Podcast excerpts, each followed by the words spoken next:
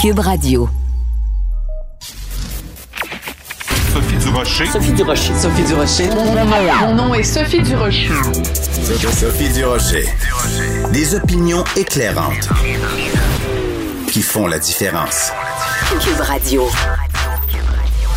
Bonjour tout le monde, bon vendredi. Vous avez sûrement vu ça dans le journal de Montréal, journal de Québec euh, ce matin. Certains des euh, fêtards qui étaient sur le fameux vol Sunwing vers euh, Tulum, vers Cancun, vers euh, le Mexique, ont perdu leur emploi. Oh mon Dieu, je trouve ça tellement triste pour eux. C'est des gens qui ont tellement de jugement.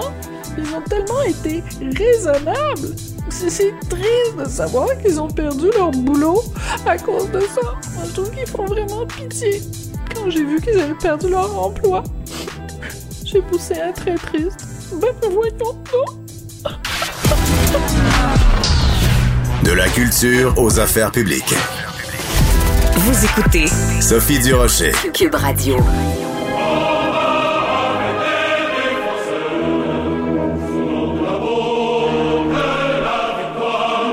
Alors, ce qu'on vient d'entendre, c'est un extrait de la Marseillaise, la Marseillaise qui a retenti aujourd'hui euh, à Paris parce que c'était euh, jour euh, de tristesse, jour de commémoration. Il y a sept ans aujourd'hui, euh, il y a eu ces horribles attentats terroristes islamistes à Charlie Hebdo, mais aussi à l'Hyper Cacher, à l'épicerie Hyper Cacher. Donc aujourd'hui, à trois endroits différents dans Paris, euh, il y a eu des commémorations avec euh, des officiels. On va parler de tout ça avec Rachel Binas, qui est euh, journaliste indépendante. Elle écrit pour Marianne, pour l'Express, en plus de commenter l'actualité à la radio et à la télé en France. Rachel, bonjour.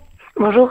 Euh, beaucoup de gens en France se souviennent exactement d'où ils étaient, de ce qu'ils faisaient le 7 janvier euh, 2015. Peut-être commencer, Rachel, par nous rappeler euh, ce qui s'est passé cette journée-là euh, de triste mémoire euh, en France. Alors le, le 7 janvier, euh, puis suivront ensuite le 8 et le 9 janvier, hein, on a tendance à appréhender ça comme un bloc, euh, marque les attentats terroristes euh, islamistes qui ont tué 17 personnes, d'abord au sein de Charlie Hebdo, de la rédaction, euh, puis à Montrouge et ensuite à, à l'Hypercacher. Donc dessinateurs, policiers et même clients d'une d'une supérette cachère ont été assassinés dans, dans ce cadre-là. C'est euh, c'est une date en effet particulière. Euh, on parle des, des 7 ans, hein, 7 ans après ces événements. Euh, néanmoins, pour bien des Français, on est encore contemporain de, ce passé-là, de cette mémoire-là. C'était il y a 7 ans, mais c'était hier. Hmm.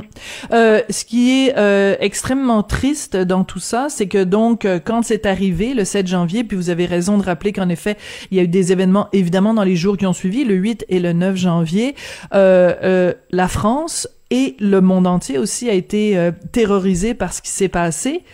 Et pourtant, quelques mois seulement plus tard, novembre 2015, il y a les attentats au Bataclan, euh, dans les ter- aux terrasses, au Stade de France. Depuis, il y a eu bien sûr euh, l'assassinat de Samuel Paty, euh, professeur euh, dans un dans un lycée français. Euh, on a l'impression que depuis le 7 janvier 2015, l'horreur n'a pas cessé en France. Comment, comment, quand on est français, on, on voit ça avec le recul? Est-ce que, est-ce qu'on, est-ce qu'on voit la fin du terrorisme islamiste en France ou c'est pas envisageable? Alors, on, on pourrait, euh, on pourrait prendre en effet 2015 comme date. On pourrait aussi prendre 2012, mars 2012, euh, les, les tueries, euh, attentats islamistes également, qui ont tué sept personnes, trois militaires, dont deux de confession musulmane, quatre civils, et c'est-à-dire trois enfants du- d'une école juive, hein, l'école juive de, de Toulouse, aux Zahra Torah, qui a, qui a marqué en fait le, le début en effet de Mhm. ces attentats. Alors, le problème c'est qu'en 2012, beaucoup pensaient que quelque part c'était des attentats qui ne concernaient que, les juifs. Euh, et donc ça faisait écho au conflit israélo-palestinien, euh, ça ne devait pas concerner les, Français dans leur ensemble. Et en effet, 2015, espèce de coup de massue énorme, puisque des dessinateurs étaient tués parce que dessinateurs, euh, s'en est suivi cette vague hein, que vous avez bien décrite, et, qui, perdure aujourd'hui puisque l'état d'urgence est toujours actuel, même si la crise sanitaire a un petit peu endormi les choses. Mais mais en effet, Charlie Hebdo a marqué un tournant parce que c'était une attaque à la liberté d'expression.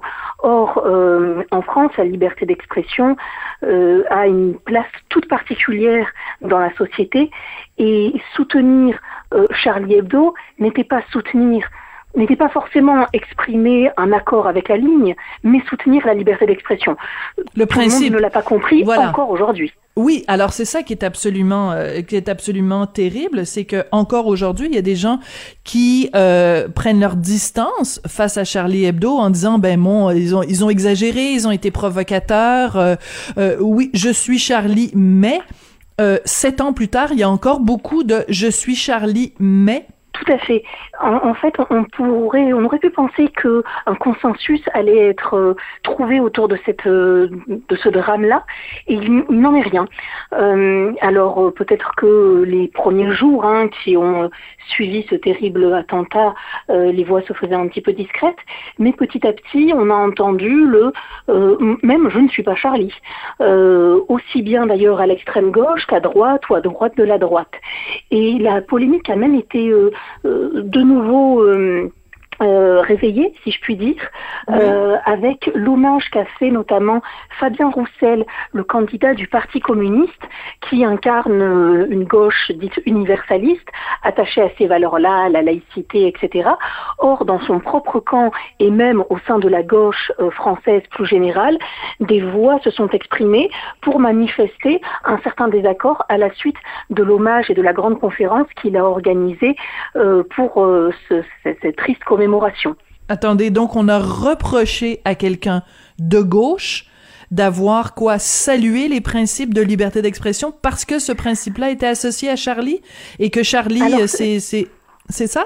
J'ai bien compris. Ça se fait de manière un peu plus ambiguë. Euh, on va lui dire euh, on n'a pas aimé les gens que vous avez invités. Vous auriez dû inviter des gens euh, qui n'appartiennent pas qu'à cette gauche dite républicaine.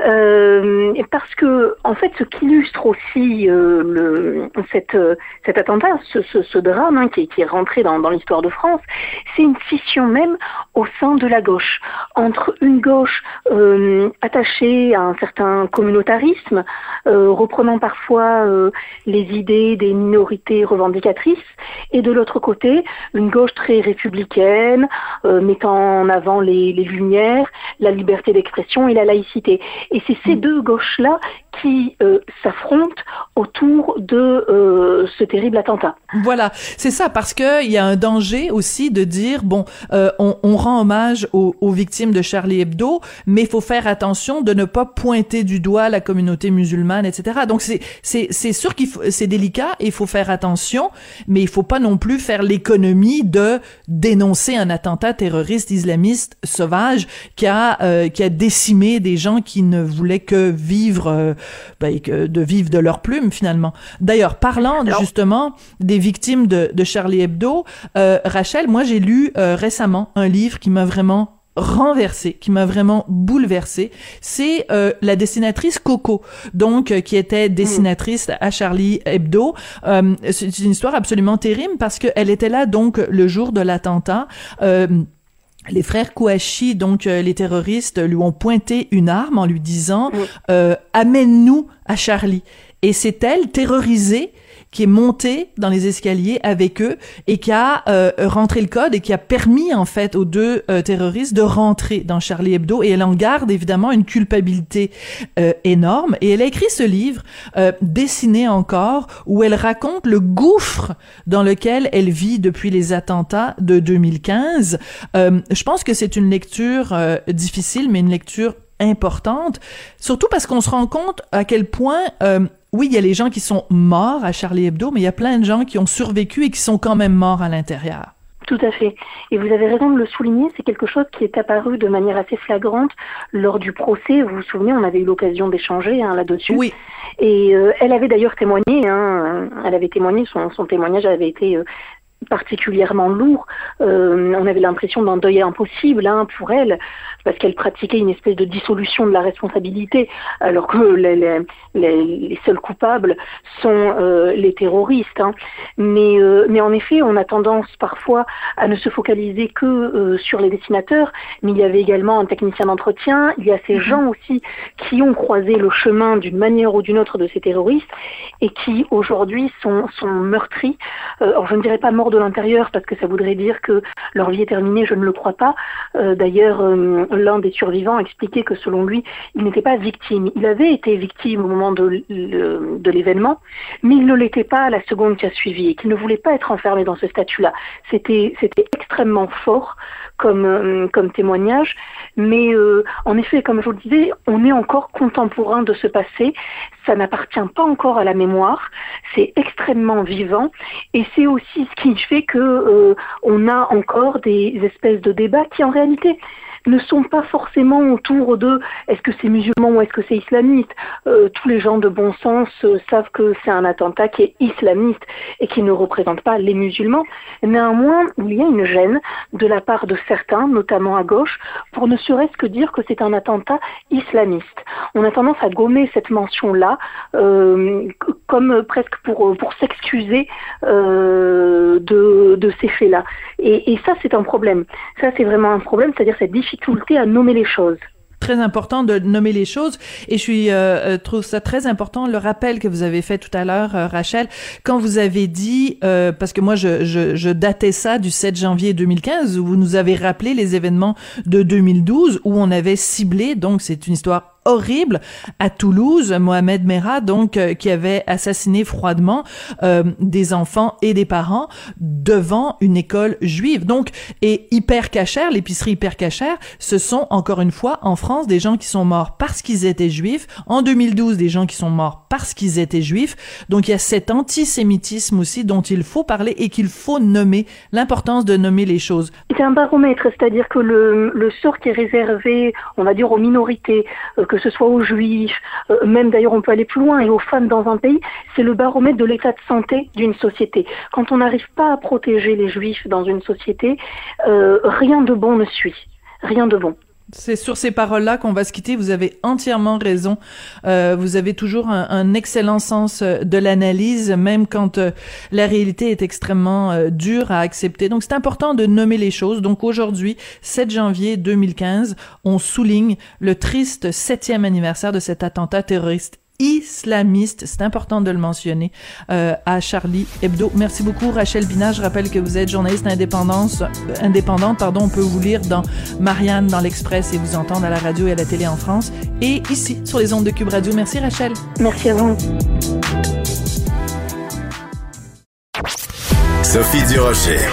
Une femme distinguée qui distingue le vrai du faux. Vous écoutez Sophie Durocher. Et que les non-vaccinés ont dû avoir peur hier. Imaginez donc le gouvernement les menace de ne pas pouvoir aller chez le coiffeur. Les pauvres non-vaccinés. Myriam Segal, s'il te plaît, viens à mon aide. J'imagine que toi aussi t'as trouvé ça assez mollasson comme mesure, ce que le gouvernement a annoncé hier. Mollasson, tu dis, eh, eh, il n'y a pas seulement l'histoire des, des commerces non essentiels, genre euh, les les, les services de santé. Il y a aussi la SQDC et la SAQ. Ils ont jusqu'au 18 pour aller se stocker avant que qu'on exige le passeport vaccinal à la porte. On leur donne une semaine pour aller se stocker. Ben oui, puis non seulement ça, mais en plus, le, le, Journal de Montréal, le Journal de Québec l'avait déjà annoncé. C'était un, un, scoop du journal il y a plusieurs jours de ça. Donc, on savait que ça s'en venait. Puis, écoute, je veux dire... C'est ça. Alors, la, la, la SAQ et la SQDC ont tellement de misère à trouver leur derrière avec leurs mains qu'ils sont pas foutus de se mettre en place un système pour vérifier les passeports vaccinaux à la porte. Ça fait que là, on est obligé de laisser une semaine de délai après l'annonce officielle aux, euh, aux non-vaccinés pour aller se stocker en potes et en alcool. C'est d'autant plus ridicule. La ne sera appliquée que le 18. Oui, c'est d'autant plus ridicule, Myriam, que euh, il y a beaucoup de restaurateurs qui doivent être en tabarnouche parce que, écoute, quand il s'agit de dire aux restaurateurs, euh, les restaurants ferment, quand il s'agit de dire aux salles de spectacle, les salles de spectacle ferment, on leur donne un délai de 24 heures. Mais quand il s'agit des non-vaccinés, ben là, ben écoute, t'as une semaine, toi. Oui, puis euh, l'autre question qui n'a pas été posée au ministre, c'est la vente en ligne, est-ce qu'elle est interdite aux non-vaccinés? Parce que ces deux organismes-là font de la vente en ligne. Oui. Puis ils te livrent ça à la maison. Moi, Oui, mais en même des temps- gens Au Saguenay, Lac-Saint-Jean, qui ont euh, euh, qui ont l'habitude de prendre un peu de pot, puis qui reçoivent ça à la maison, tranquille.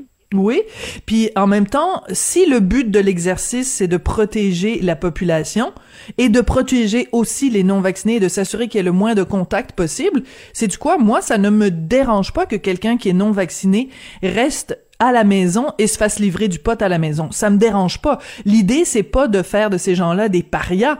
L'idée c'est de faire de ces gens-là Ben, oui, des gens qui ne circulent euh. pas dans la population. Ben, moi, je pense que c'est un peu ça l'idée. Si on avait voulu vraiment protéger les non-vaccinés et protéger les vaccinés contre les non-vaccinés, on aurait imposé beaucoup plus vite que ça une, euh, un couvre-feu appliqué aux non-vaccinés seulement. Euh, mais c'est pas ce qu'on a fait. Alors maintenant, on est dans des opérations punitives contre les non-vaccinés. Et d'ailleurs, dans les, témoignages que les journaux re- recueillent, l'opération punitive fonctionne. C'est quand ils sont privés d'un vol en avion vers le Mexique qu'ils disent Ah ben maudit, ils vont me faire vacciner d'abord.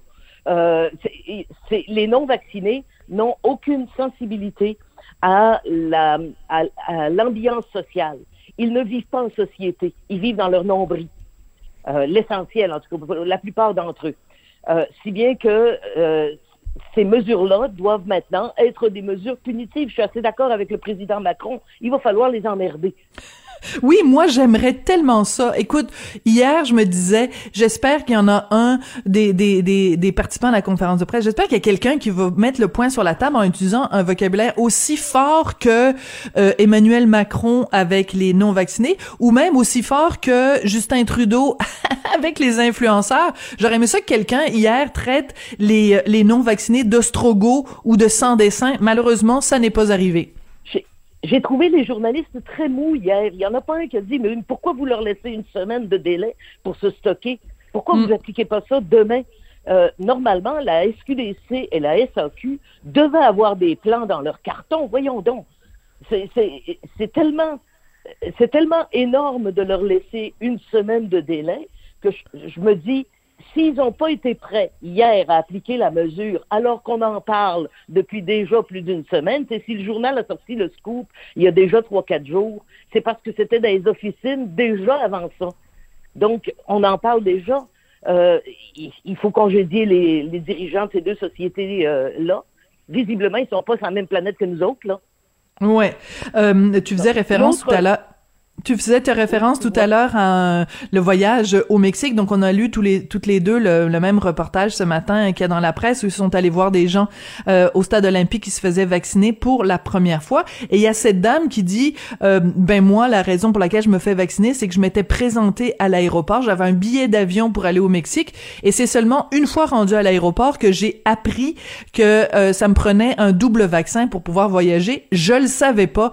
Et en lisant ça ce matin, je me disais, ben voyons donc, on est, on est le 7 janvier 2022. Il y a encore des gens qui savent pas que ça prend un double vaccin pour prendre l'avion.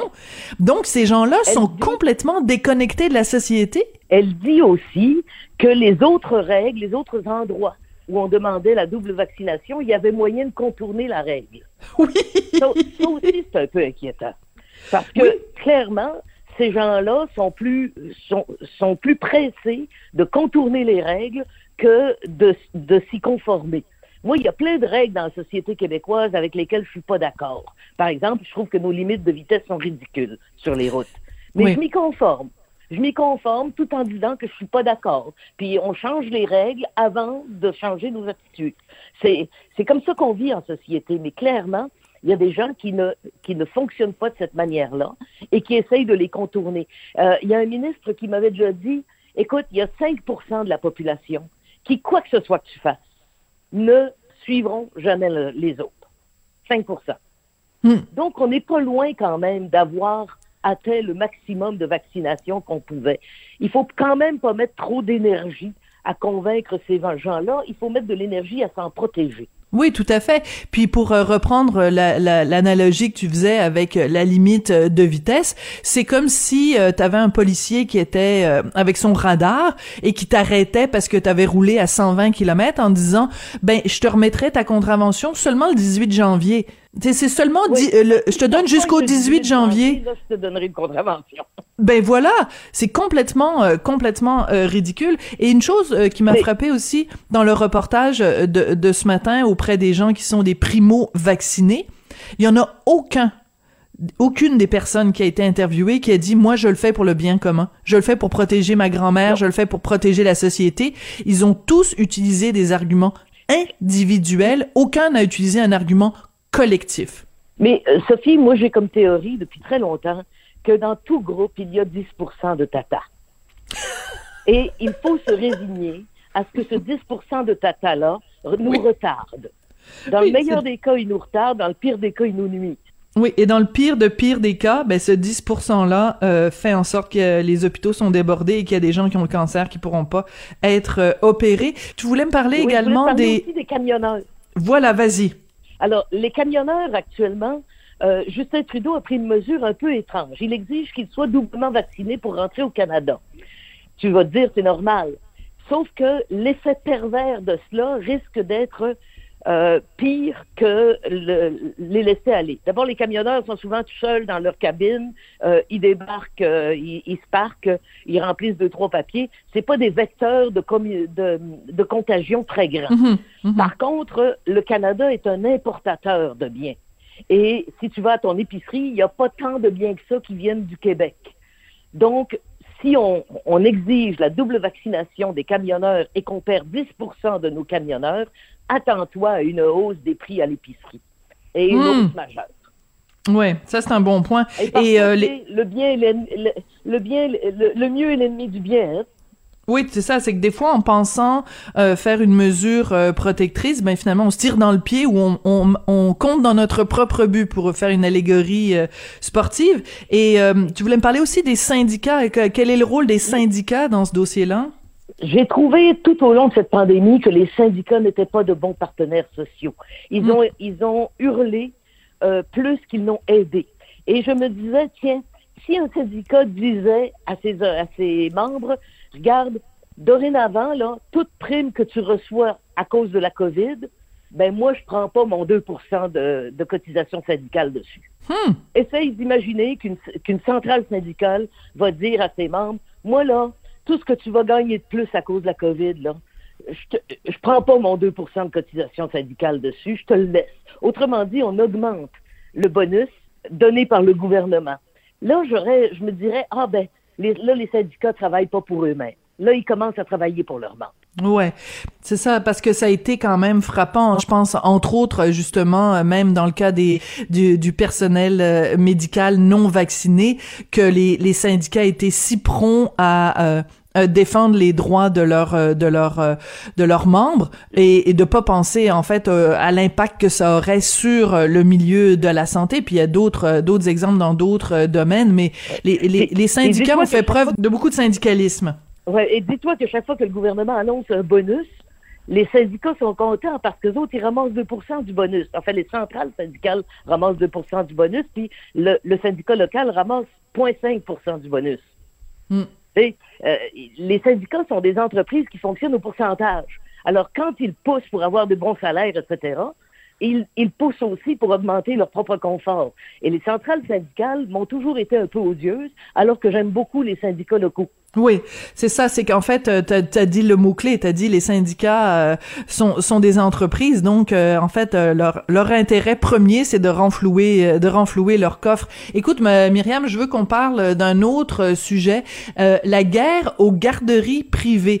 la situation est quand même assez dramatique, là, il y en a plein qui sont qui sont menacés. Explique-nous ça, puis dis-nous ce que tu en penses. Écoute, il y a une garderie à Laval qui a 44 enfants et les parents sont entièrement satisfaits. Ils sont contents que les enfants soient là. Ça coûte 25 dollars par jour. C'est une garderie privée.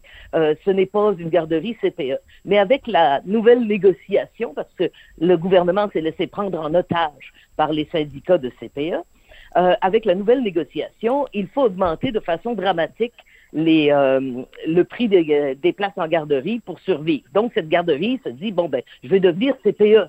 Et elle, elle se vend parce qu'elle n'a pas le droit de devenir CPE. Elle, la, la, propriétaire a vendu littéralement sa garderie à un CPE voisin pour que les, pièces, les, les places soient maintenues. Mais le ministère doit approuver. Et le ministère n'a pas approuvé. Le ministère a refusé. Si bien que le résultat, c'est que 44 enfants vont devoir trouver une autre garderie, euh, qu'on va perdre dans ce secteur-là 44 places dont les enfants étaient heureux, dont les parents étaient heureux, tout simplement parce que le ministère se comporte comme un petit euh, monarque qui décide. Moi je, moi, je vais décider où sont les places. Le ministère ne gère pas des enfants, il gère pas des parents, il gère pas des êtres humains, il gère des places. Et il se comporte de façon totalement désinvolte. Et ça fait longtemps qu'il y a une guerre aux garderies privées. On ne veut pas qu'elles soient vendues. On ne veut pas les transformer en CPE. On veut les écœurer au maximum, même si on n'est pas capable d'offrir d'alternatives décentes aux parents qui ont des places dans ces garderies-là. Oui, ça fait 88 personnes malheureuses euh, dans, dans, dans ce cas-là, mais au-delà de cet épiphénomène-là, de cette garderie-là en particulier, euh, c'est toute l'attitude qu'on a en effet face euh, aux, aux, garderies euh, privées. Écoute, je, je veux te remercier pour cette belle semaine qu'on a passée ensemble, Myriam. donc, au, au, plaisir de se, de se reparler. lundi, Marie-Claude Barrette va être de retour et c'est super agréable cette variété variété de voix qu'on entend sur les ondes de Cube Radio. Merci beaucoup, beaucoup d'être euh, euh venu euh, euh, discuter et débattre avec nous à Cube. Merci beaucoup, Myriam, et puis au plaisir, plaisir de se reparler. Merci, Sophie.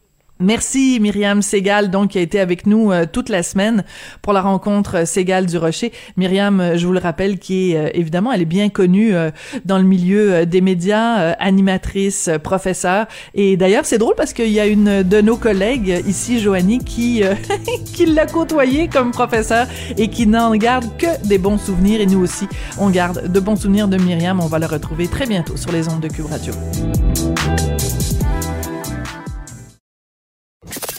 Avertissement. Cette émission peut provoquer des débats et des prises de position pas comme les autres. Vous écoutez Sophie Durocher. On va pas se le cacher, j'ai besoin d'aide. J'ai besoin d'aide, on a tous besoin d'aide. Ça fait deux ans qu'on vit avec la pandémie. Les gyms ouvrent, les gyms ferment, les salles de sport ouvrent, les salles de sport ferment. On sait plus comment se motiver, on sait plus comment motiver nos enfants. Et comme chaque fois que j'ai besoin d'aide, j'appelle ma chum José, José Lavigueur, professeur d'éducation physique et sportive et conférencière québécoise. José, au secours! ma belle Sophie! Comment, Comment vas-tu, premièrement? Ben, moi, ça va plus ou moins bien, José. Ah parce oui? que euh, quand il y a eu le premier confinement, euh, j'avais réussi quand même à trouver euh, un peu d'énergie. Tu sais, j'avais des petits poids, je m'étais acheté des poids, je faisais des petits exercices à la maison et tout ça. Mais là, j'ai l'impression que après deux ans, je suis tannée, tout le monde est à bout. Puis la motivation d'aller chercher mes deux petits poids pour faire mes exercices, je l'ai plus. Comment je fais pour la retrouver? Ben, écoute, la première chose, d'abord, je veux te dire merci pour cet appel qui me fait tellement plaisir. Euh, tu sais que moi, je, sors d'un isolement qui a été un peu lourd. J'ai eu des fêtes comme bien du monde au Québec. euh, euh, un peu difficile, je te dirais. Là, on a tous testé positif à la maison, puis ça a été une bonne petite ride. Mais je veux souhaiter bonne année et je veux souhaiter surtout de la santé. Et bon, mais ça, c'est le grand classique. Hein? On se le souhaite, on se le dit euh, sans trop y penser, mais là, il faut y penser pour vrai. Et ta question est tellement pertinente. Puis je suis contente qu'on en parle parce que tu sais, t'es pas la seule, premièrement, et ça tu le sais aussi. Euh, sauf que là, c'est le temps de prendre conscience d'une chose importante, de réaliser que c'est le même pattern à chaque fois, à chaque Mm. année. COVID ou pas COVID, on peut se le dire? Je pense que c'est pire encore parce que avec la COVID, on, on dirait qu'on a tendance à s'auto-flageller encore plus. On est encore plus tanné, on est écœuré, on, euh, on, on s'impatiente plus facilement. Euh, mais là, il faut réaliser que ben tu sais tu connais le dicton on l'entend euh, on entend différentes versions de ce dicton que tu sais si tu veux aller là où tu n'as jamais réussi à aller ben il faut que tu prennes un autre chemin il faut que tu changes ta façon de te guider. Il faut que tu changes ton, ton GPS. Il faut que tu changes la voie que tu choisis tout le temps. Et c'est vrai quand on y pense. C'est sûr que moi, je fais allusion à l'activité physique, mais on pourrait appliquer ça à bien des choses dans nos vies. sais. Mais puisqu'on parle d'activité physique, moi, je vais te dire une chose, parce que je sais bien qu'on n'a pas deux heures, mais j'aimerais donc ça. tu me connais. Je peux te jaser ça longtemps. Mais il faut changer notre approche. Donc, en lien avec ce que je viens de dire là, il faut voir l'activité physique différemment. Et tu vois que je fais un petit effort pour ne pas trop utiliser le mot entraînement. C'est correct de parler d'entraînement, là, on va pas venir fou, là. Mais ce que je veux dire, c'est que entraînement, on dirait que ça, ça a une connotation difficile. Ça a un, un lien avec, tu te rappelles de ce fameux dicton de merde, excuse-moi, no pain, no gain. Oui. on avait des chandails avec ça dessus, là, tu sais. Il faut souffrir pour être belle, un petit peu le principe. Voilà. Ouais. Et voilà. Non, non, mais c'est tout à fait ça, là, tu sais, à différents, euh, avec une différente euh, connotation, parce que souffrir pour être belle, pour moi, c'est, l'électrolyse puis toutes ces chenoutes-là. Là. Il faut souffrir pour être mince où il faut souffrir pour être en forme. Et toi, ce que tu veux, c'est en fait nous ramener à la notion de, de plaisir. Il faut pas que ce soit une obligation, puis il faut pas que ce soit une punition. Ah, my God, voilà. Faut que ce soit une récompense, justement. On va pas faire euh, la planche pendant 30 secondes ou une marche d'un bon pas parce qu'on a mangé un dessert hier soir. C'est pas ça. L'activité physique, c'est une forme de, de self-love, c'est une forme d'amour de soi, c'est une forme de bienveillance envers soi. Tu sais, la bienveillance, là, c'est très mm. tendance, c'est très à la mode, c'est un, un, beau mot, c'est un très joli mot. Moi, j'adore ce mot. Et il faut l'appliquer dans différentes sphères. Il faut l'appliquer, oui, vers les autres. Bienveillance, ça veut dire veiller sur le bien des autres, mais ça veut aussi dire veiller sur son bien. Et veiller sur son bien, quand on parle d'activité physique, ça veut dire prendre une voie différente. Et moi, je vais vous le dire, je vais aller direct au but. J'ai, créé un acronyme. Est-ce que je t'en avais déjà parlé, euh, Sophie, du Bravo, de l'acronyme Bravo? Non, mais je sens que tu vas nous le dire. Ah, ben, tu sais ce que j'en parle, j'en ai parlé en conférence de temps à autre et, euh, et, et, je me rends compte que ça a quand même un impact. Il faut y réfléchir, OK? Mais bon, voilà. C'est que quand j'ai créé ma zone fit il y a quatre ans, en 2018, je voulais faire les choses différemment. Moi, j'ai jamais cru, bien avant la pandémie, qu'il fallait pas baver sa vie. J'ai jamais cru qu'il fallait baver sa vie pour faire euh, une activité physique bienfaisante et que ça ait des impacts sur notre santé parce que c'est ça qu'on veut tous. On l'a dit en début de rencontre, on s'est souhaité la bonne année, mm-hmm. on se la souhaite encore en ce moment. Je sais pas jusqu'à quelle date on a le droit, mais c'est c'est une priorité. Et la santé, pour, la, pour, pour y accéder, ça prend pas des entraînements de fou. Alors le bravo, c'est l'approche vers une nouvelle forme d'activité physique. Donc le B, c'est pour bienveillance, justement. Être bienveillant envers soi. Tu sais, arrêter de s'auto-flageller, puis arrêter de dire, ah oh, ben là, je suis pas bonne, je suis pas capable, euh, j'ai mes deux petits poids, comme tu disais tantôt, j'y regarde, mais à la place, je, je m'installe sur une, télé, une série télé. Euh, soyons bienveillants. Donc, ça veut dire, qu'est-ce qu'on pourrait faire de réaliste? Air de bravo, le réalisme. C'est quoi qui est ah. réaliste pour moi là? Est-ce que c'est vraiment l'entraînement de CrossFit de la mort que que j'ai jamais réussi à faire? Puis attention, là, j'ai rien contre le CrossFit, au contraire. Mais ah, les maudits burpees, les maudits burpees qui nous donnent envie de ben, vomir. ah, c'est horrible. Donc, le R, c'est réalisme. Ben voilà, le, le R, c'est pour réaliste. Donc, le B pour la bienveillance, le R pour être réaliste. Est-ce que c'est réaliste de penser que tu vas courir un marathon euh, à l'automne avec ton beau-frère, tu sais, qui t'a embarqué dans ce projet-là? Peut-être, génial. Et peut-être pas, tu sais. À toi de voir. Après, le A, ben c'est pour l'agrément, le plaisir. Hmm. On le dit, tu l'as dit tantôt, c'est essentiel. S'il n'y a pas d'agrément, il n'y aura pas de motivation. Et s'il n'y a pas de motivation, ben tu devines la suite. Le hmm. V, c'est pour la victoire. C'est quoi ça? Ah. C'est parce que chaque fois, Sophie, que tu vas sortir, prendre même juste une petite marche de 10 minutes, c'est quoi? Ça fait une différence. Et au lieu de dire, ouais, ça vaut rien, j'ai rien fait de bon aujourd'hui. Non, non, non. Tu l'apprécies et tu te félicites. Chaque fois que tu te fais un repas santé, là, tu sais, je parle pas d'un petit tofu avec un grain de brocoli, là, je te parle d'un bon repas, là, tu sais, une grosse omelette, là, pleine de, bonnes choses, avec un, du beau fromage. Tu sais, quelque chose qui te fait plaisir puis que tu sais que c'est un peu santé. tu dis bravo, tu, tu, tu célèbres cette victoire-là, tu, tu le soulignes, tu le remarques. Et le haut, c'est pour justement s'observer. Observe hmm. tes comportements, observe ton attitude et ajuste-la, modifie-la. Puis je sais pas combien de temps on a, Sophie, mais mais euh, juste, une chose, euh, ton observer, est-ce que ça peut être aussi observer à quel point on se sent bien après l'avoir fait? Parce qu'on l'oublie à chaque fois, quand on n'a pas le goût d'aller s'entraîner, on n'a pas le goût de se prendre nos deux petits poids. Mais euh, quand on observe à quel point on se sent bien après, ça, c'est une sacrée motivation. Mais tellement, c'est exactement ça. On peut, on peut observer plusieurs choses. On peut observer comment on se sent après. On peut essayer d'observer comment on se sent pendant. Tu sais, quand tu sors prendre ta marche, tu étais un gros paquet de nerfs avant de sortir, ou tu étais déprimé ou triste. Puis là, tu marches, puis tu fais Oh my God, l'air est bon, le soleil est bon, le coucher de soleil est beau, whatever, tu sais. Euh, tu marches peut-être avec quelqu'un, tu marches peut-être avec ton chien, tu pousses peut-être un bébé dans une...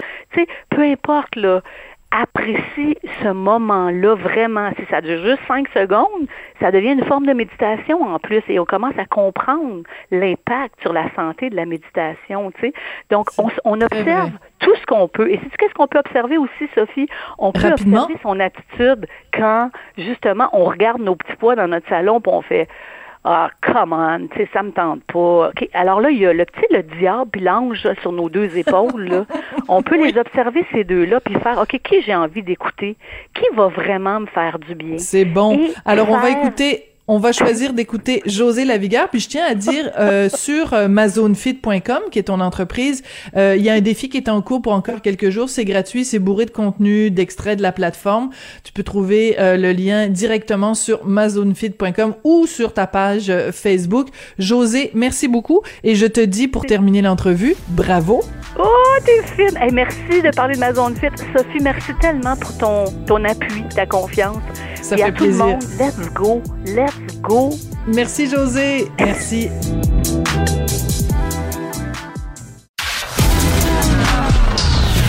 De la culture aux affaires publiques. Vous écoutez Sophie Durocher, Cube Radio. Alors depuis maintenant 48 heures depuis que le Journal de Montréal, le Journal de Québec a sorti cette histoire-là, l'histoire des influenceurs qui font la fête dans un vol de Sunwing, on ne parle que de ça. Mais euh, de façon plus large, c'est important de se pencher sur le phénomène des influenceurs parce que pour qu'il y ait des influenceurs, il faut qu'il y ait des influencés. Pourquoi se laisse-t-on influencé par ces personnes-là, ces hommes et ces femmes qui ont toujours bien juste participé à des télé-réalités. On va parler de tout ça avec Anne-Florence Brouillard. Elle est directrice générale de l'agence Brouillard et elle publie ce matin dans le journal un texte d'opinion, un texte dans la section Faites la différence comprendre la valeur des influenceurs. Madame Brouillard, bonjour. Bonjour, ça va bien? Moi, ça va très bien. Écoutez, quand on travaille comme vous euh, dans le domaine des communications, parce que l'agence Brouillard, c'est ça, c'est une agence de communication, comment on, on perçoit les influenceurs? Est-ce que ce sont des, des ennemis, des amis de la communication, des alliés? Euh, comment on les perçoit dans le milieu? C'est assurément des alliés. Nous, on travaille avec eux couramment depuis qu'il y en a de plus en plus. il n'existait littéralement pas les influenceurs sur les réseaux sociaux il y a une dizaine d'années. Euh, puis ils sont toujours en plus grand nombre. Ça ne veut pas dire cependant qu'ils sont euh, qualitativement un plus grand nombre que qu'on est nécessairement meilleur. Euh, mais c'est assurément des alliés. Nous, en relations publiques, en relations de presse, comment toutes les agences se sont tournées vers eux comme je dirais pas des alternatives, mais une autre façon de rejoindre le public que les médias traditionnels, euh, parce qu'ils rejoignent évidemment un public différent, un public plus jeune. C'est pas le même type de contenu non plus qu'on peut travailler avec eux. Euh, c'est la raison pour laquelle moi j'étais tellement interpellée par ce qui se passe en ce moment, parce que le terme influenceur euh, très galvaudé ces jours-ci. Hein. on le voit dans, tous les titres de tous les médias, euh, puis bon, sur un ton relativement méprisant en raison de la situation actuelle euh, avec euh, le bon immobilier de Cancun. Mais étant donné que les gens consomment le contenu des influenceurs couramment tous les jours, euh, je pense que c'est plus important aujourd'hui de faire une réflexion. C'est qu'est-ce qu'on consomme, c'est qui les influenceurs, pourquoi on consomme leur contenu, est-ce que c'est parce que c'est pertinent, est-ce que c'est simplement de la curiosité? Puis nous, clairement, quand on est une boîte de com, on travaille avec eux couramment, mais on travaille pas avec n'importe qui, puis on encadre très bien nos relations avec eux également. Alors ça, c'est intéressant. Quand vous dites encadrer, ça signifie quoi? Parce que, bon, on, regarde ça de l'extérieur, on se dit, bon, euh, mettons, appelons-la Shirley. Shirley a participé à une, une télé-réalité, elle était dans le sud à, à frencher des gars dans un jacuzzi. Euh, pourquoi est-ce que Shirley, euh, quand elle nous dit, euh, moi j'aime la vodka XY, pourquoi je devrais acheter la vodka? Parce que Shirley a aimé la vodka? c'est, expliquez-moi d'un point de vue de, de, de relations publiques, en quoi la la, vodka est meilleure parce que c'est Shirley qui me la vend? Ben, je dirais plutôt qu'il faut voir la situation à l'inverse. La vodka n'est pas meilleure parce que c'est Shirley qui la vend. Mais c'est plutôt, si par exemple, moi je suis une compagnie de vodka, je veux vendre ma vodka, euh, c'est quoi mes options en termes de visibilité? Puis bon, il y a un large spectre d'options selon le mix marketing qu'on décide de faire. Euh, puis, ce qui, ce qui a été admis beaucoup dans les dernières années, puis c'est pas pour rien que les plus grandes marques au monde euh, délaissent la publicité traditionnelle et travaillent beaucoup plus c'est positif ou négatif, chacun a son opinion sur les réseaux sociaux, mais également avec les influenceurs. D'ailleurs, on appelle ça le marketing d'influence. Euh, c'est parce que le public adhère plus à un message qui est véhiculé par un individu. C'est comme ça, en fait, qu'on c'est comme ça que l'être humain fonctionne. On va bien plus croire, que c'est la base du bouche à l'oreille, en fait, puis la base mm de également que notre voisin va nous dire qu'il aime, on trouve ça beaucoup plus pertinent, puis on le croit beaucoup plus que, que une publicité, par exemple. Et donc, à partir du moment où on aime l'influenceur, on consomme son contenu, euh, à partir de ce moment-là, ben, tout ce qu'il va nous dire, ça va nous intéresser, ça va nous interpeller. Maintenant, pourquoi la marque de votre a choisi cet influenceur-là? Ben, parce qu'à la base, il s'adresse à un grand nombre d'individus, un grand auditoire, beaucoup d'abonnés, qui représentent probablement la clientèle cible de la vodka en question. D'accord. Donc, euh, quand on prend euh, l'exemple des influenceurs qui sont euh, qui ont été présents sur le fameux vol de Sunwing, dans quelle mesure, à partir du moment où un influenceur a un comportement euh, néfaste, et qu'en plus ce comportement néfaste-là, il en est tellement fier qu'il se prend des selfies et qu'il et qu'il se filme en ayant ce comportement-là pour le partager avec ses fans, dans quelle mesure une compagnie se dissocie de, de cet influenceur-là? Est-ce que la, compagnie peut dire, ben moi je m'en fous, euh, l'important c'est que euh, ces influenceurs-là, il y a plein de gens qui les suivent. Moi, ce que je veux, c'est juste avoir accès à ces euh, centaines de milliers d'abonnés sur TikTok. Mm-hmm. Ben 100 Rendu là, ça dépend complètement des valeurs de l'entreprise. Au même titre que je vais faire un, je vais utiliser un exemple connu parce que c'est arrivé il y a, je pense, un an, deux ans. C'est l'histoire avec Marc-Pierre Morin. Euh, on parle vraiment pas de la même chose. Marc-Pierre Morin, bon, elle est animatrice à la télé et comédienne, mais elle exerce une certaine influence, je sais pas, dans la sphère publique et d'autant plus sur ses réseaux sociaux. Mais le jour où il y a des allégations qui sont sorties contre elle, euh, par respect probablement à l'époque pour les victimes, puis question d'éthique, ces différents commanditaires euh, ont tout de suite abandonné le bateau publiquement question d'image, question de relations publiques. Dans le cas présent, il faut quand même faire attention. je donne cet exemple-là, mais qui est très, très loin de la situation actuelle. Les fameux influenceurs dont tout le monde parle, ils étaient, je pense, au compte de cinq personnes sur un vol de 100, 150 personnes, puis c'était pas des influenceurs les plus actifs non plus. Euh, et donc, je suis pas convaincue qu'il y avait énormément de contrats en cours, ou si oui, probablement relativement peu. Donc, s'il y en avait, maintenant, c'est les entreprises qui vont prendre la décision, publique ou pas, de casser leur contrat avec eux. Rendu là, c'est vraiment une question d'éthique. Ça peut être une question vraiment de relations publiques, encore une fois, d'avoir l'air de casser le contrat pour, en, pour donner une bonne image, ou au contraire, ben, ça leur dérange pas. Puis si par exemple c'est n'importe quoi, mais une compagnie de vodka, ben là, dans les circonstances, ça pourrait même ce serait une mauvaise pub, mais ce serait un petit clin d'œil parce que ben, euh, l'influenceur en question peut-être vu la fameuse vodka dans l'avion. Je sais pas. Donc le choix revient toujours à l'entreprise au final. Puis évidemment, ben, nous, en tant que conseiller en communication, on peut les on peut les conseiller. Dans un monde idéal, on leur conseillerait de, de casser leur contrat avec l'influenceur, le de cette hmm. façon-là. D'accord. Euh, dans votre lettre publiée dans la section Faire la différence euh, du journal, vous soulevez un certain nombre de questions qui sont toutes plus pertinentes les unes que les autres. Vous dites comment bien choisir ce qu'on consomme, pourquoi encourager certains contenus? Et surtout choisir à qui souhaitons-nous donner la parole sur notre plateforme sociale. Euh, la question est très vaste en fait. Vous soulevez carrément une question de société. Euh, c'est un petit peu la question que je pose dans ma chronique du journal de Montréal ce matin. C'est ces gens-là ont du pouvoir. Pourquoi leur donne-t-on du pouvoir? C'est fascinant, ça, parce que c'est la curiosité rendue là. ça retourne à l'essence même de l'être humain. Euh, moi, c'est un peu le malaise que je vis présentement parce que, euh, les fameux influenceurs, en question, là, on parle de deux anciens candidats d'occupation double puis de trois candidats de de sont des émissions générées par des médias, par des groupes médiatiques au Québec. Puis là, on s'entend que c'est les médias en ce moment qui mettent ça en grand titre, comme quoi les influenceurs bon, font la fête dans les airs. Euh, c'est les médias qui génèrent ces célébrités, ces fausses célébrités-là. Par la suite, c'est les médias traditionnels aussi qui finissent par les bâcher parce qu'ils ont ils, font des choses qui euh, qui ne sont pas idéales, qui ne sont pas correctes sur le plan éthique. Mais au-delà de tout ça, le public, il consomme l'émission au départ, Ensuite de ça, le public suit l'influenceur parce qu'il est curieux, puis il, est curieux, tout simplement. Et donc, c'est aussi par la suite de la faute au public, si on donne autant d'importance à ces influenceurs-là. Fait moi, je le dis toujours dans mon environnement, puis à mes amis proches, la façon de consommer nos réseaux sociaux, parce qu'on en consomme tous, c'est complètement faux. Quelqu'un qui dit qu'il n'en consomme pas. Et les seuls gens qui peuvent se targuer de dire ça, c'est ceux qui n'ont pas Facebook, Instagram, TikTok, ils sont plutôt rares. Puis c'est souvent une, une position publique à la limite, même de, euh, on est fiers quand on n'est pas sur les réseaux sociaux parce qu'on est tellement marginaux. Euh, donc, tout le monde est conscient, tout le monde est curieux, mais jusqu'où va la curiosité? Euh, puis, tu sais, j'ai pas nécessairement la réponse, mais moi, je trouve qu'il faut simplement être très, très, très conscient, en fait, de qui on choisit, à qui ils ont choisi de donner la parole, tout simplement, et se rappeler que les influenceurs viennent évidemment pas tous des téléréalités, euh, mais au Québec, c'est assurément ceux qui obtiennent le plus grand nombre d'abonnés le plus rapidement. C'est logique parce que il y a un média de la télévision, puis à partir du moment où ça apparaît à la télévision, ben, mhm. les gens reconnaissent ton visage puis veulent te suivre tout simplement. Mais quand on se poser la question, est-ce qu'on on veut vraiment offrir autant de notre temps et de notre énergie, parce que c'est vraiment ça au final, à du monde qui ont décidé de s'inscrire à une télé-réalité six mois après, un an après, ça sert à quoi? Est-ce que ces gens-là ont vraiment quelque chose à ajouter dans notre vie? Je pose la question, moi j'ai pas la réponse, c'est différent pour tout le monde, ça dépend mhm. de son intérêt.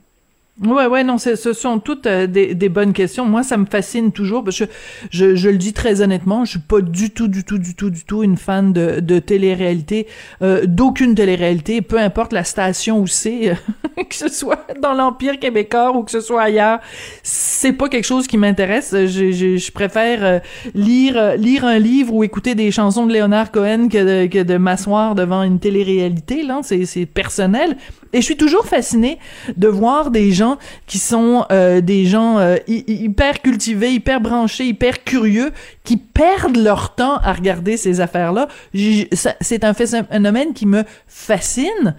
Mais après, il faut pas s'étonner que si euh, ces émissions-là font des codes d'écoute de, de, de, plusieurs centaines de milliers euh, de, de, personnes, faut pas s'étonner après qu'il y ait en effet des centaines de milliers de personnes qui suivent euh, Shirley sur, sur les médias sociaux. Ça vient avec, c'est tout à fait normal. Hein? Ah, ben absolument, absolument. Puis, c'est un peu dommage pour le métier de créateur de contenu puis d'influenceur. Les gens avec qui nous on travaille principalement au bureau, euh, c'est pas du tout des gens qui, ont fait des téléréalités, ou si oui, qui se sont réinventés complètement par la suite, qui ont parti des entreprises, qui, ont plein de super beaux projets euh, et qui ont quelque chose à dire plus souvent qu'autrement, puis qui deviennent des créateurs de contenu qui sont nichés parfois dans la décoration d'intérieur, dans l'alimentation, dans la mode, euh, parce qu'il faut, faut le dire, c'est quelqu'un qui est percer en télévision, euh, qui est un peu dégourdi, euh, puis qui a pas peur du risque, parce que c'est un risque d'aller faire une télé-réalité, mm-hmm. qui a une tête sur les épaules, ben pourquoi pas, c'est une belle porte d'entrée, surtout quand on a un autre projet par la suite. Il y a plein, plein, plein de belles histoires comme ça. Euh, puis il faut, faut les partager. Donc, vraiment, c'est ceux qui se démarquent positivement, ceux qui, ceux qui ont une, influence positive, parce que les influenceurs, je dirais pas qu'ils sont nécessaires dans la société, mais on, le constate en communication, que le message passe beaucoup, beaucoup plus directement quand il émane d'un individu euh, que d'un média tout simplement. Parce qu'on est, comme je disais un peu plus tôt, si on veut, c'est comme le, le bouche à l'oreille sur les stéroïdes, si on Tout à fait. sur les stéroïdes. C'est bon, c'est bon, on va se quitter là-dessus. Oui, oui, c'est bon, ça, des, euh, des euh, de bouche à oreille sur les stéroïdes, c'est ça qu'on va retenir. une très bonne, très bonne expression. On voit que vous avez le sens de la formule, le sens des communications. Anne-Florence Brouillard, vous êtes directrice générale de Brouillard, euh, basée à Québec. Hein? On salue tous les gens de Québec. Merci beaucoup, Anne-Florence. Ça a été très intéressant de vous parler. Merci, Sophie. Absolument. Merci. Bonne journée. Bye bye. Merci. C'est comme ça que se termine l'émission. Je voudrais remercier Jean-François Paquet qui a été avec nous toute la semaine et qui est là tout le temps, hein, fidèle au poste, à la réalisation, à la mise en onde aussi, et puis euh, ben, à la mise en onde des musiques, de tout, tous les bruitages, tout ce que vous entendez là, ça passe par les doigts magiques de Jean-François Paquet. Et pour le contenu, ben, c'est euh, fidèle au poste, elle aussi, Florence Lamoureux à la recherche.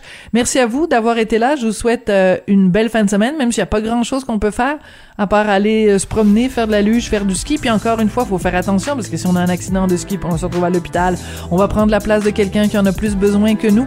Fait que restons sagement à la maison puis écoutons Cube Radio. On se retrouve lundi. Cube Radio.